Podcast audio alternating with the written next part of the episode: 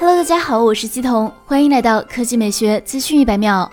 OPPO 宣布，OPPO Reno 五系列新品将于十二月十日正式发布。作为 Reno 系列新成员，OPPO Reno 五延续该系列视频手机路线，定位人像视频手机。官方介绍，OPPO Reno 五系列主打幻彩人像视频功能，以专业人像美化技术化身数字世界美妆师，为人像视频镜头下的每个用户实现定制化美颜，让镜头前的人像时刻发光。更重要的是，OPPO Reno 五首发搭载 OPPO FDF 全维人像视频技术系统，作为行业首个人像视频技术系统，在拍摄时，OPPO Reno 五系列可对人物主体和整体画面进行针对性优化，共同实现人美景美的拍摄效果。除此之外，OPPO Reno 五系列进一步继承 OPPO Reno 系列轻薄设计，并在 OPPO Reno 四系列广受好评的晶钻工艺基础上，全新升级为星钻工艺，实现更加闪亮多彩的视觉效果与更加细腻的触感。据悉，晶钻工艺从玻璃微观层进行优化，贝壳有超过一百万个钻石状立体晶面细密分布。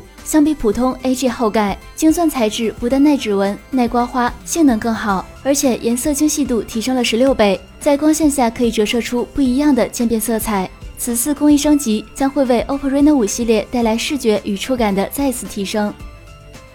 接下来来看苹果。苹果公布了 App Store 2020年度精选获奖者，年度游戏颁给了米哈游出品的《原神》。颁奖词是：“原神塑造的大型奇幻世界栩栩如生，为用户带来他们所向往的天马行空的体验。”据悉，米哈游主要是三位上交大学生创立的游戏公司。二零一二年成立以来，已经陆续推出《崩坏学园》《崩坏学园二》《崩坏三》等国产动漫游戏作品。《原神》研发经费达到了一亿美元，截止今年九月二十八日，已经收回三点九三亿美元，下载量超过五千万次。